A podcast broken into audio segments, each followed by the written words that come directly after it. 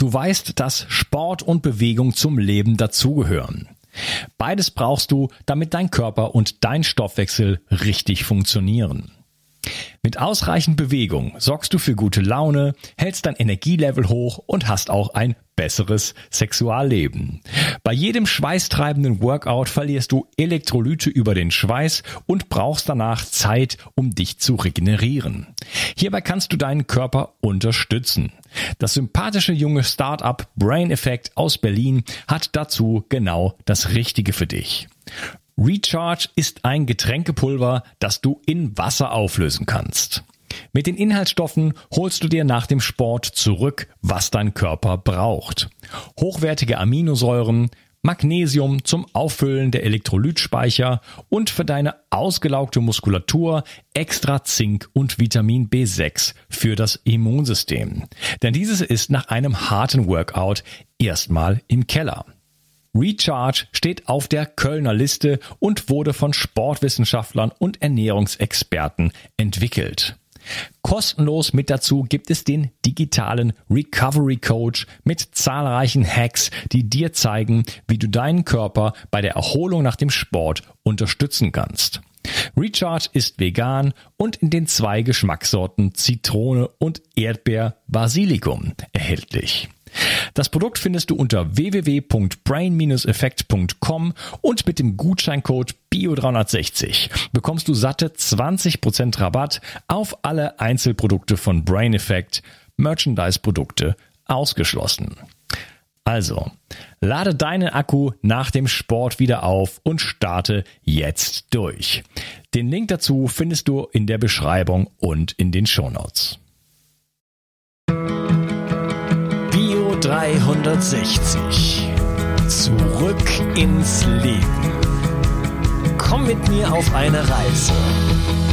Eine Reise zu mehr Energie und fantastischer Gesundheit. Ich möchte dir das Wissen und den Mut vermitteln, den ich gebraucht hätte, als ich ganz unten war. Dabei will ich dir helfen, wieder richtig in deine Energie zu kommen.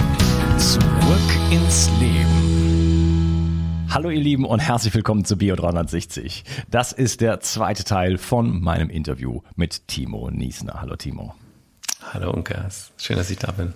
Ja, wir sprechen über Atmung und ähm, ja, wir haben gerade über die Yogis gesprochen auch das, das Thema, du hast gesagt, das Thema wird auch von den Yogalehrern oft nicht so angefasst, weil sie ein bisschen Schiss haben. Du hast gesagt, da kann man auch viel falsch machen. Würde mich auch mal interessieren. Äh, vielleicht stellen wir das aber noch ein bisschen zurück, das mit dem Falschmachen. Was mich jetzt mal interessiert ist, du hast gesagt, du hast so einen Ansatz, dass du sagst, ähm, dass du sagst, ähm, du, du gehst zielorientiert daran. Das heißt, was, was für ein Problem hat derjenige? Wie kann er seine Gesundheit verbessern mit Atmung? Vielleicht kannst du uns den Prozess mal so ein bisschen beschreiben. Ja, also im Endeffekt, du kannst mir einfach ein Thema zuschmeißen und ich kann dir dann sagen, wie wir damit arbeiten können zum Beispiel. Ähm, grundsätzlich ist es so, jede Person hat ein anderes Thema. Die eine kommt zu mir und sagt, okay, ich habe ein Problem mit meinem Gewicht, ich möchte eigentlich grundsätzlich mehr mein Gewicht reduzieren. Ja, dann lass uns da mal drüber sprechen, weil das ist natürlich sowieso... Ähm, es ist ein großes Thema, ja. Schlaf ja. ist ein großes Thema. Also da gibt es ganz viele Themen dazu. Wenn wir zum Beispiel Reduktion des Gewichts uns anschauen, geht es eben viel darum, dass also einmal, es wird viel zu viel geatmet, das Thema, was du vorhin auch schon angesprochen hast. Wir arbeiten viel zu flach, wir atmen viel zu flach. Und jetzt der große Punkt ist eigentlich der Unterschied zwischen zwei Nervensystemen. Einmal unserem sympathischen Nervensystem und unserem parasympathischen Nervensystem. Das sympathische ist aktivierend, okay? Das parasympathische ist deaktivierend. Wenn ich jetzt sehr schnell atme und sehr flach atme, dann komme ich an den Punkt, dass ich meistens sympathisch eher aktiviert bin. Dieser Modus verhindert eine gute Verdauung. Ja, also als, als Gegenspieler sage ich mal, eine hohe Aktivierung meines Sympathikus bringt mich in einen Fight-and-Flight-Modus, also in eine Art Panik-Angst-Modus sogar. Das ist dieses Endstadium. Wenn ich aber in ein anderes System übergehe, in das parasympathische System, komme ich in einen Rest-and-Digest-Modus, also ein Modus, in dem ich herunterfahre und wo ich anfange zu verdauen, zu regenerieren auch, ist auch ganz wichtig.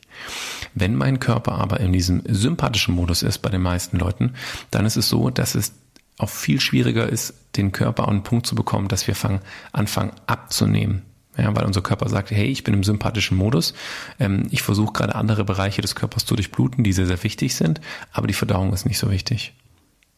Und dann dauert dieser komplette Prozess des Verdauens, des, des Regenerierens und ähm, wir verlieren ja auch extrem viel Gewicht in welcher Phase des Lebens? Im Schlafen. Ja. Also ich hatte einen schönen Prof, der auch gesagt hat, je länger ihr schlaft, desto, desto mehr nehmt ihr eigentlich ab. Mhm. Und all diese kurzen Schlafzyklen von fünf bis sechs Stunden, dort verbrennen wir im Endeffekt kein Fett und geben unserem Körper nicht genug Zeit, wirklich zu regenerieren. Warum verliert man äh, Gewicht im Schlaf? Warum? Hm? Das kannst du mir wahrscheinlich am allerbesten erklären. ja, äh, klar. Aber will ich ja von dir hören. Also das willst du von mir hören. Ich also, kann es über die Atmung erklären. Ja, erzähl du was zur, zur Atmung, ich erzähle was zu Hormonen danach. Okay. Also bei der Atmung ist es einmal so, dass wir versuchen, in diesen Rest-in-Digest-Modus hineinzukommen. Das ist ganz wichtig. Sobald wir in diesem Modus sind, fangen wir an, runterzufahren und wirklich auch gut zu verdauen. Menschen, die zum Beispiel Verdauungsprobleme haben, Schwierigkeiten damit haben, die sind oftmals auch viel zu sympathisch aktiviert. Das ist der eine Punkt. Der zweite Punkt ist, dass ähm, es darum geht, dass die Leute erstmal für sich merken, an welchem Punkt stehe ich denn im Alltag. Bin ich wirklich so extrem sympathisch aktiviert oder bin ich dann doch vielleicht eher deaktiviert? Und hier gibt es schöne Übungen, um einmal beispielsweise am Morgen, weil da kommen die meisten Leute nicht so wirklich in Schwung, auch der Körper braucht ein bisschen länger. Da ist es dann auch nicht gut, seine, seine Tasse Kaffee zu trinken oder die Kippe zu rauchen, um für sich den Tag hinein zu starten oder sich dann ins Auto zu setzen, keine Bewegung zu haben, im Zug zu sitzen, sich wieder hinzusetzen, schlecht zu essen. Das Gute dabei ist, über die Atmung bekommen wir morgens schon innerhalb von wirklich kurzer Zeit, lass es drei, vier, fünf Minuten sein, unseren Körper sofort ähm, angeregt. Also wir kommen, wir können unseren Stoffwechsel anregen, wir können sofort unsere Verdauung anregen. Ich gebe mal gerne das Beispiel. Ähm, es gibt eine schöne Technik, dabei ähm, arbeiten wir ausgeatmet mit unserem, mit unseren, äh, mit unserem Darm, mit unserem Magen und aktivieren ihn gleich ganz früh am Morgen. Und für die Leute, die sagen, ich brauche eine Kippe, um meinen Kaffee um aufs Klo zu gehen, die machen einmal diese Technik und fünf Minuten später rennen sie aufs Klo. Ja, also es gibt auch auf natürlicher Ebene ganz viele Möglichkeiten, an diesen Punkt zu kommen um uns wirklich äh, die Möglichkeit zu geben und unserem Körper sofort in diesen Aktivitäts- und Verdauungsmodus wieder rumzustarten. Jetzt ja, bist du dran. Ja, das kann ich bestätigen. Also bei der Boteco-Atmung ist das auch so. Äh, man kann das A messen durch HRV, äh, Herzratenvariabilität. Da kann ich mich so unglaublich in den Parasympathikus mit reinbomben, sage ich jetzt mal. Das ist unglaublich, wirklich. Ähm, normalerweise bin ich von der Messung her sehr sympathikoton ähm, also nicht so toll eigentlich, ne? aber äh, also da kriege ich das wirklich auf so ein 1 zu 1 plötzlich runter. Ne? Äh, das, ist, äh, das ist wirklich sehr, sehr beeindruckend. Und äh, wenn, ich, wenn ich das morgens mache, dann äh, manchmal kann man es gar nicht durchziehen, wenn man muss man auf, auf, Klo, auf Klo rennen sozusagen. Ne? Genau. Da merkt man, wie man da halt genau das macht, was du gerade beschrieben hast, nämlich das aktiviert. Und äh, deswegen ähm, empfehle ich auch in meinen Büchern und so weiter, äh, so eine Atemübung beispielsweise vor dem Essen zu machen also zum Beispiel auch mit einer, vielleicht in Verbindung mit einer äh, kleinen Dankbarkeitsübung, einem kleinen Gebet oder Meditation, wie man es nennen möchte, äh, Training, was auch immer ähm, in die Dankbarkeit zu gehen, vielleicht einfach äh, sich zwei Minuten Zeit zu nehmen, ein bisschen äh, da äh, Art zu atmen, auf eine Art, die wir vielleicht noch gleich, gleich besprechen können, um ähm, überhaupt erstmal in den Parasympathikus zu kommen. Dann hat man nämlich viel mehr von seinem Essen, man kann es besser verdauen, ja, man wird vielleicht auch langsamer essen, besser kauen, was sowieso schon mal eine gute äh, Sache ist, mehr Bewusstsein hineinbringen, äh, mehr Freude dabei haben, mehr Geschmack erleben und man kann auch die Nährstoffe, die dort drin sind, viel besser aufnehmen. Also Win-Win-Win-Win-Win-Win-Win-Situation sozusagen äh, mit einer kleinen Geschichte. Das heißt, das sind keine großen Sachen, da muss man jetzt nicht irgendwie fünf Stunden lang irgendwas machen. Gut, Boteco atmen muss man schon ein bisschen Zeit investieren, aber äh, nichtsdestotrotz mit kleinen Techniken kann man einiges auf jeden Fall erreichen. Ja, kurz zu dem Schlaf. Ähm, es ist einfach so, äh, es gibt dieses äh, Hormon äh, Leptin, ähm, das wird im Schlaf ausgeschüttet aus den, von den Fettzellen und äh, je kürzer man schläft, desto weniger Leptin. Das heißt, das sorgt dafür, dass, äh, dass der Körper signalisiert, ey, ich habe schon genug Fett abgespeichert, ist in Ordnung. Wir brauchen jetzt keinen Hunger mehr ha zu haben, sagte dem Hypothalamus. Ähm, und äh, du brauchst jetzt also keinen, äh, du brauchst jetzt also ähm, hier keinen Hunger zu signalisieren, ist, ist so, ist in Ordnung. Das heißt, je länger wir schlafen, desto ähm, besser kann dieses Hormon sozusagen ausgeschüttet werden kleiner Kaviat, kleiner, äh, Einschub, äh, ich weiß gar nicht, wie es auf Deutsch heißt, ähm, Ausnahme. Ähm, Es gibt da auch eine äh, Resistenz, genauso wie bei Insulin.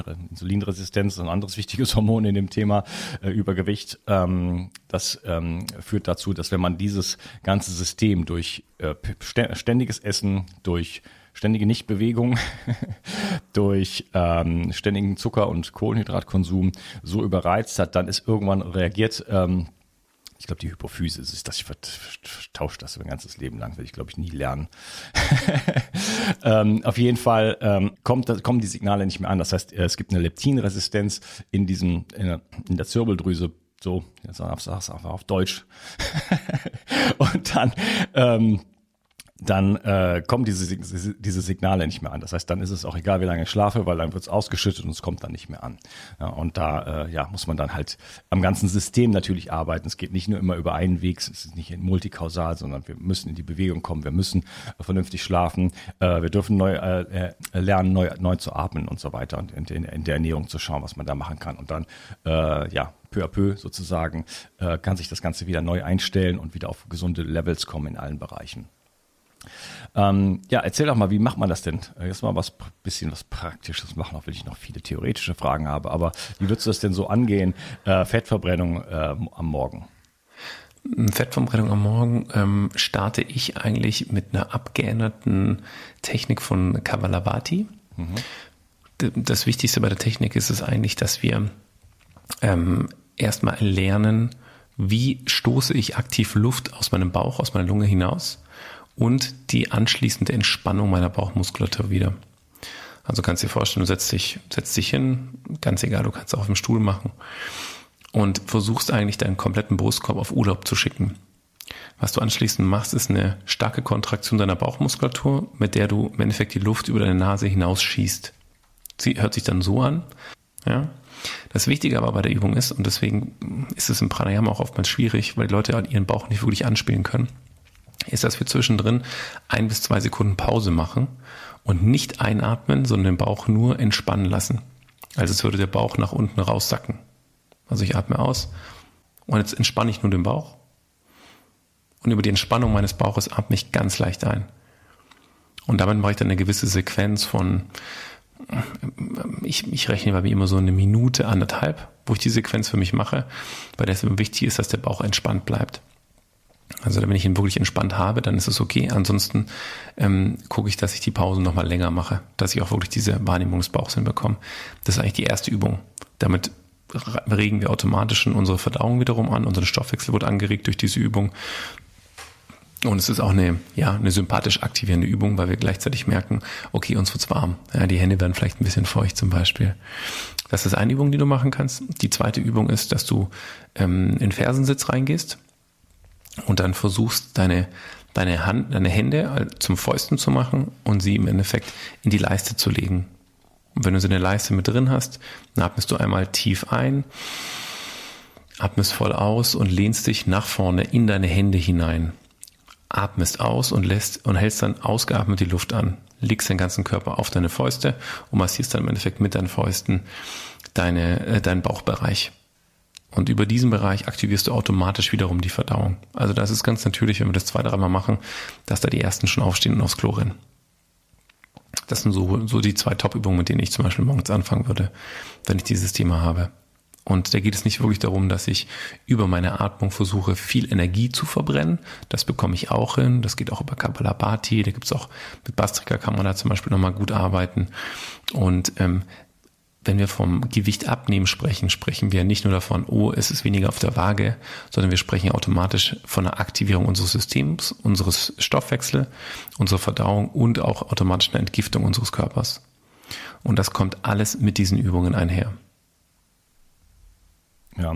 Würdest du das mit äh, einer Sporteinlage kombinieren, wie ich das mache? Grundsätzlich würde ich es nicht empfehlen. Also man muss es nicht machen. Du kannst es natürlich machen. Also was ich mache, ähnlich wie du es auch machst. Ähm, ich mache morgens eine halbe, dreiviertel Stunde meine Atemübungen und gehe dann eine Stunde ins CrossFit. Das sind so meine Vorbereitungen, die ich mache. okay. Ja, also das ist Würde ich nicht empfehlen, aber eine Stunde CrossFit ist schon okay. Also ich, ich, also ich würde immer so sagen, nur weil ich das mache, heißt es nicht, dass ich es anderen Menschen empfehlen würde. Also wenn ich denen jetzt sagen würde, hey, ich mach mal morgens eine halbe Stunde Atemübung, äh, zeigen sie mir gleich einen Vogel. Also erstens, ich habe keinen Bock so früh aufzustehen und zweitens, das ist mir viel zu lang, was soll ich denn da machen? Hm. Ja, und diese Atemübung ist ja nicht so, dass ich eine Session nach der anderen mache, sondern es sind viele Aktivierungsübungen, die ich mache, äh, Mobilisierungsübungen, die ich für mich mache. Gleichzeitig auch ganz viele mentale Techniken. Das muss vielleicht auch nochmal gesagt sein. Das ist, glaube ich, die meisten Leute denken sich, äh, atmen, ich atme noch eh den ganzen Tag. Ja, das ist richtig. Aber was die Leute, die meisten Leute nicht verstehen, ist, dass unser mentaler Zustand in einer direkten Verbindung zu unserer Atmung steht. Ja, du hattest es im ersten Teil schon mal angesprochen. Wenn ich dieses Gefühl von Stress habe, verändert sich automatisch meine Atmung. Wenn ich meine Atmung verändere, kann sich auch mein, mein mentaler Zustand verändern. Du redest zum Beispiel von der Boteco-Methode, vielleicht kurz zu erklären. Ich nenne es einfach äh, eine ähm, abgeschwächte Apnoe-Atmung bei Boteco, weil es im Endeffekt darum geht, dass wir eigentlich unsere ähm, Atemsequenzen und Frequenzen ver ver verringern. Ähm, wenn wir es hardcore wollen, halten wir einfach die Luft an und kommen an diesen Punkt.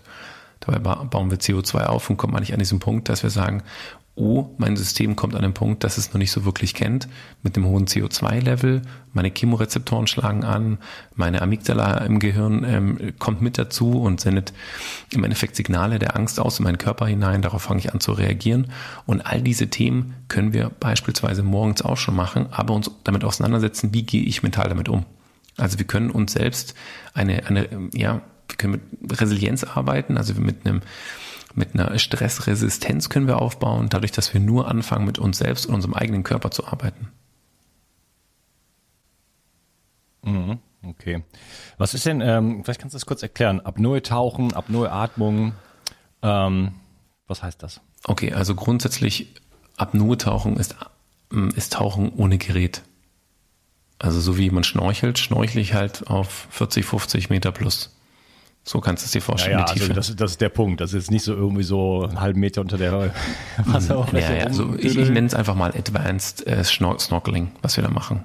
Ja. Freedive. Ja, genau. Freedive. Apnoe-Tauchen ist eigentlich alles das Gleiche. Freitauchen im Deutschen kann man es genauso nennen. Und es geht eigentlich darum, sich körperlich und mental perfekt darauf vorzubereiten, um lange Zeit die Luft anhalten zu können. In einer Umgebung, in der ich eben nicht sagen kann, ah, ich will jetzt sofort wieder atmen und atme sondern dann heißt es, hm, jetzt bin ich mal auf 50 Meter, jetzt habe ich halt mindestens eine Minute oder anderthalb, bis ich wieder an der Oberfläche bin. 50 Meter? Ja, das ist jetzt rein physiologisch gesehen kein Thema. Alter Schwede, ja, ich bin, ich tauche ja auch selber, äh, aber halt mit Flasche und so. Nennst du das Gerätetauchen? Das, das ist Gerätetauchen, genau. Okay, also ich mache auch Gerätetauchen. äh, Apnoe-Tauchen, das habe ich nur einmal äh, in West Papua Guinea ein bisschen probiert. Mhm. Äh, aber 50 Meter, also 50 Meter ist ja schon ein Bereich, wo man eigentlich mit als Gerätetaucher normalerweise gar nicht hingeht. Ne? Da hat man ja eigentlich so ein Limit von 30 40. Ja, also genau, Recreational Diving 30 Meter, 40, 40 Meter. kann man auch mal machen, aber man hat dann auch nicht mehr viel Luft in der Flasche. Wenn man auf 40 Meter ist, dann ist man nach, nach einer Viertelstunde ist dann vorbei. So, da gibt's dann auch noch Stickstoff, also Nitrox. Genau. So, aber ähm, da äh, 50 Meter ist verdammt tief. Ja? Und ich, die Erfahrung, die ich gemacht habe, ähm, schon, keine Ahnung, die 10, 15 Meter oder keine Ahnung, wie ich da runtergetaucht bin, das ist halt schon, ich meine, ich habe keinerlei Training dafür, ne? aber trotzdem, du gehst dann runter und dann kommt dann, weiß ich nicht, ein kleiner Hai oder so vorbei, super schön, eine Schildkröte und dann äh, geht's wieder hoch und dann hast du einen Weg vor dir. Ne? Und denkst du, so richtig viel Luft habe ich jetzt nicht mehr. Ne? Und das, ich sehe schon noch, das dauert noch. Ne? Also das ist schon ein Gefühl, sag ich jetzt mal, äh, das ist schon speziell. Also da muss man schon Bock drauf haben. Man muss aber auch dazu sagen, wir vergleichen gerade, äh, sage ich mal, die Hausmutti, die äh, am Tag eigentlich nur in der Stadt fährt bei 50 km/h, vielleicht mal 60 fährt, äh, mit einem Hobbyrennfahrer, für den 300 km/h äh, super geil sind, auf die er mega Bock hat. Also das sind so zwei Welten, die wir gerade so ein bisschen vergleichen, die natürlich extrem sind, das ist, steht außer Frage, aber 50 Meter sind jetzt nicht so super extrem. Also ähm, ja, also ich sag mal, alles, was über 50 dann kommt, da trennt sich dann die Spreu vom Weizen. Aber bis dahin. Krass, also sorry, aber du musst ja erstmal da runterkommen. Das dauert ja, das dauert ja lange. Also selbst als mm. Gerätetaucher. Ja, ja, aber das ist äh, ja, du bist ja super langsam. Gerätetaucher bist ja behäbig. Da bist du ja mit deinem ganzen Kladderadatsch am Start und da bist die ganze Zeit am Schnaufen und das macht keinen Sinn. Du, wir sind da relativ ja, schnell. Ja. Also wenn ich aber über 50 musst, Meter tauche. Druckausgleich machen irgendwie. Das ist alles Technik. Wenn ich über 50 Meter tauche, dann bin ich in spätestens zwei 2,30 bin ich zurück, 2,20 brauche ich für den ganzen Tauchgang runter und wieder hoch. Also ich bin da schon ziemlich schnell. Und tiefere Tauchgänge 230, 230 äh, Luft anhalten, ähm, schaffe ich mitunter. Das schaffst du sofort, aber, das kannst du jetzt sofort machen. Wir machen eine Übung und du hältst bis zu drei Minuten die Luft an. Was versagt, Unkas, ist nicht dein Körper, es ist nur dein Kopf. Und das ist diese mentale Ebene dabei, von der wir sprechen. Mhm. Es ist nur ein reiner, reiner Impuls, dass dein Körper zu dir sagt, hey Kollege, dieses hohe CO2-Level, damit komme ich gerade irgendwie nicht klar. Und dann musst du dich natürlich fragen, okay, was kann ich jetzt machen, mental, um mit diesem, in Anführungszeichen, Scheißgefühl umzugehen. Und da kommt dann dieses Thema Bewertung, Erfahrung, Programmierung. Ich arbeite mit so einem Dominoeffekt, der bei uns körperlich und mental arbeitet. Und es geht nur darum, dieses Gefühl zu akzeptieren und loszulassen. Das ist eigentlich mhm. die, die ganze Magie. Ja, ja, ja, sehr spannend. Ich habe das mal, also eine Zeit lang habe ich äh, Wim Hof gemacht ähm, und äh, da habe ich dann irgendwann mal dreieinhalb Minuten geschafft. Also wohlgemerkt ohne Luft in der Lunge. Ja? Man muss aber auch dazu sagen, dass es, dass es eine ganz andere Atmung ist. Also für die Leute, die zuhören, das ist kein Vergleich zu einer normalen Übung. Also wer Wim Hof macht, darf nie tauchen gehen, zum Beispiel. Ja, jeder, der irgendwelche Videos und Bilder draußen sieht, irgendwas mit Wim Hof und, und unter Wasser tauchen, das ist lebensgefährlich. Und es sind auch schon Menschen gestorben in diesen Workshops, muss man auch dazu sagen. Echt? Ja, es ist so. Es wird halt nie, es wird natürlich, äh, gibt keine Werbeanzeige. Sorry, Kurs lief doof, ist jemand gestorben. Aber es ist nur da, nämlich der Fall. Wer bei mir in den Kursen anfängt mit so einer Atmung, ist sofort raus. Das ist lebensgefährlich. Genau aus dem Punkt, es gibt da ein Verhältnis zwischen Sauerstoff und CO2 bei uns im Körper. Und ähnlich was du mit Wim Hof arbeitest, ja, ich habe gestern zum Beispiel online eine Technik gemacht, die nenne ich Electric Motion. Die geht um eine Technik, mit der ich auch extrem hyperventiliere, ja, was Richtung Tumo, Wim Hof im Endeffekt geht, ähm, den Körper aktiviere, erhitze, erwärme. Und dann, wenn die Leute die Luft anhalten, haben sie null Gefühl, atmen zu müssen. Es liegt aber an dem reduzierten CO2-Level im Körper. Und dann nichts anderem. Nur an diesem Level. Und nur dieses CO2-Level wird von unserem Körper getriggert. Und dann sagt der Körper, oh, jetzt ist das CO2-Level hoch. Wenn wir aber hyperventilieren, atmen wir so viel CO2 ab, und jetzt kommt dein, von der ersten äh, Sequenz, die wir aufgenommen haben, ging es um diese, äh, ums Hämoglobin. Wenn ich niedriges CO2-Level im Körper habe, dann werden meine Extremitäten mit Sauerstoff unterversorgt. Es gibt eine periphere Vasokonstruktion, also die Gefäße verengen sich. Mein Gehirn wird mit Sauerstoff unterversorgt von bis zu 40 Prozent innerhalb von weniger als 120 Sekunden. Und wenn ich das, wenn mir das unter Wasser passiert, dann merke ich nicht, weil mein Körper an den Punkt kommt, dass er sagt, jetzt habe ich keinen Sauerstoff mehr Plus, was passiert, ist durch dieses niedrige CO2-Level im Körper, dass ähm, der Sauerstoff im Endeffekt an den, am Hämoglobin, also an den roten Blutkörperchen hängen bleibt und nicht mehr abgegeben wird. Ja, also, genau. und das ist das, mhm. das ist das richtig schwierige Thema zum Thema Luftanhalten mit einer sehr stark aktivierenden Atmung. Das heißt, wenn du länger die Luft anhalten möchtest, dann bist du zum Beispiel, äh, wir, wir nennen das immer Buteco oder wir geben den Sachen immer so Namen. Ich nenne es Apnoe-Atmung. Als Apnoe-Taucher holen wir das Beste für uns raus aus diesen Atemtechniken, die es gibt. Wir benennen die nicht mal. Ich nenne sie deswegen nur Apnoe-Atmung und modifizieren all diese Techniken, um für uns zwei Sachen zu erreichen. Den Körper schlafen zu legen und den Kopf hellwach zu halten. Und das ist das Allerwichtigste, um an diesen Punkt zu kommen. Und dann kannst du dein komplettes Potenzial körperlich abrufen. Und das ist im Nottauchen genau da, wo wir hinwollen. Hm. Okay, spannend. Ja, also du sagst, das ist gefährlich mit der Wim Hof Atmung und dann das in Verbindung mit Tauchen zu machen, weil man das Gefühl dafür, dafür verliert. Ähm, du hast ja sehr schön erklärt, CO2 ist da der, der Maßstab und man merkt dann nicht mehr, das heißt CO2-Level ist so unten, dass der, dass der Körper sagt, ist alles gut, obwohl man überhaupt keinen Sauerstoff mehr überhaupt irgendwo hingelangt sozusagen, vor allen Dingen in den Kopf und dann äh, verliert man halt auch mitunter das Bewusstsein genau. oder auch einfach die Kontrolle sozusagen über den ganzen Prozess. Ne? Okay. Ähm, Würdest du dich generell gegen die Wim Hof Atmung aussprechen? Wahrscheinlich dann auch wieder nicht. Nee, ne? gar nicht. Also die, die Methoden und Techniken sind alle gut. Man muss einfach dazu sagen, die, die Technik, die er benutzt, ist Tumo, abgespeckt, verwestlicht. So ja. kann man das einfach ganz klar zusammenfassen. Mhm. Und jede neuen, sag ich mal, Methoden und Techniken, die rauskommen, die sind nicht neu, sondern das sind ja Jahrtausende alte Methoden, die einfach nur modifiziert werden und anders vermarktet werden. Also bei mir mit Restorative Breathing ist im Endeffekt die Marke, mit der ich arbeite. Da verbinde ich diese Methoden, die wir zielorientiert brauchen. Aber ich sage nicht, dass ich eine eigene Methode entwickelt habe oder sowas, weil das einfach nicht stimmt. Sondern jeder Lehrer hat eine eigene Art und Weise, diese Atemtechniken und Lehren zu vermitteln. So wie sie für einen selbst am besten im Endeffekt gepasst haben. Ja, genauso wie du es auch machst. Du bist ja auch ein Mensch, der, der erfährt erstmal, dann liest er sich ein, guckt, was dahinter steckt alles und kann es dann im Endeffekt weiterbringen und kommunizieren. Probier es aus, kommt dann noch dazwischen. Genau, probier es aus, deswegen die Erfahrung, meine ich damit. Ja. Die Erfahrung damit zu machen, das ist super wichtig. Und es dann zu kommunizieren und zu sagen, hey, hör zu, so hat es bei mir geklappt und so mache ich das auch. Ich sag, das sind die Techniken, die ich für mich gelernt habe. Das ist bei mir hochgekommen. Ich arbeite auch viel mit, mit Abtauchen ins Unterbewusstsein, ähm, Auflösen von emotionalen Blockaden durch die Atmung. Es ist auch herrlich. Es ist auch eine Session, die ich jetzt die Woche gemacht habe. Und da passieren ganz, ganz, ganz, ganz viele Themen, die wir integrieren können, wo wir Dinge klarer sehen können, wo wir unsere Umwelt um uns herum einfach mal abschalten können, um für uns ja in so einen Moment der Klarheit zu kommen und auch der inneren Ruhe. Super. Themen, über die ich mich mit dir im dritten Teil unterhalten möchte. Auch diese ganze emotional Geschichte, die du gerade angesprochen hast, Blockaden, äh, da gibt es nämlich noch ein paar andere Atemtechniken. Ähm, da würde ich gerne mit dir dann im dritten Teil. Sehr gerne. Schön, dass du dabei warst und freue mich auf Danke den dritten dir. Teil. Tschüss. Der Schlaf ist die Gesundheitsstrategie Nummer eins. Und doch schlafen 80 Prozent der Deutschen schlecht. Wer schlecht schläft, hat ein deutlich höheres Risiko für Herz-Kreislauf-Erkrankungen, Diabetes, Übergewicht, Krebs und Alzheimer. Außerdem leiden unter einem schlechten Schlaf vor allem die gute Laune, die Begeisterung, das Energieniveau, kurzum das ganze Leben. Daher gibt es keine wichtigere und gewinnbringendere Strategie, als sich um den eigenen Schlaf zu kümmern. Leider steht dein Schlaf heutzutage von vielen Seiten unter Beschuss. Und so musst du wieder lernen, deinen Schlaf zu schützen und zu pflegen.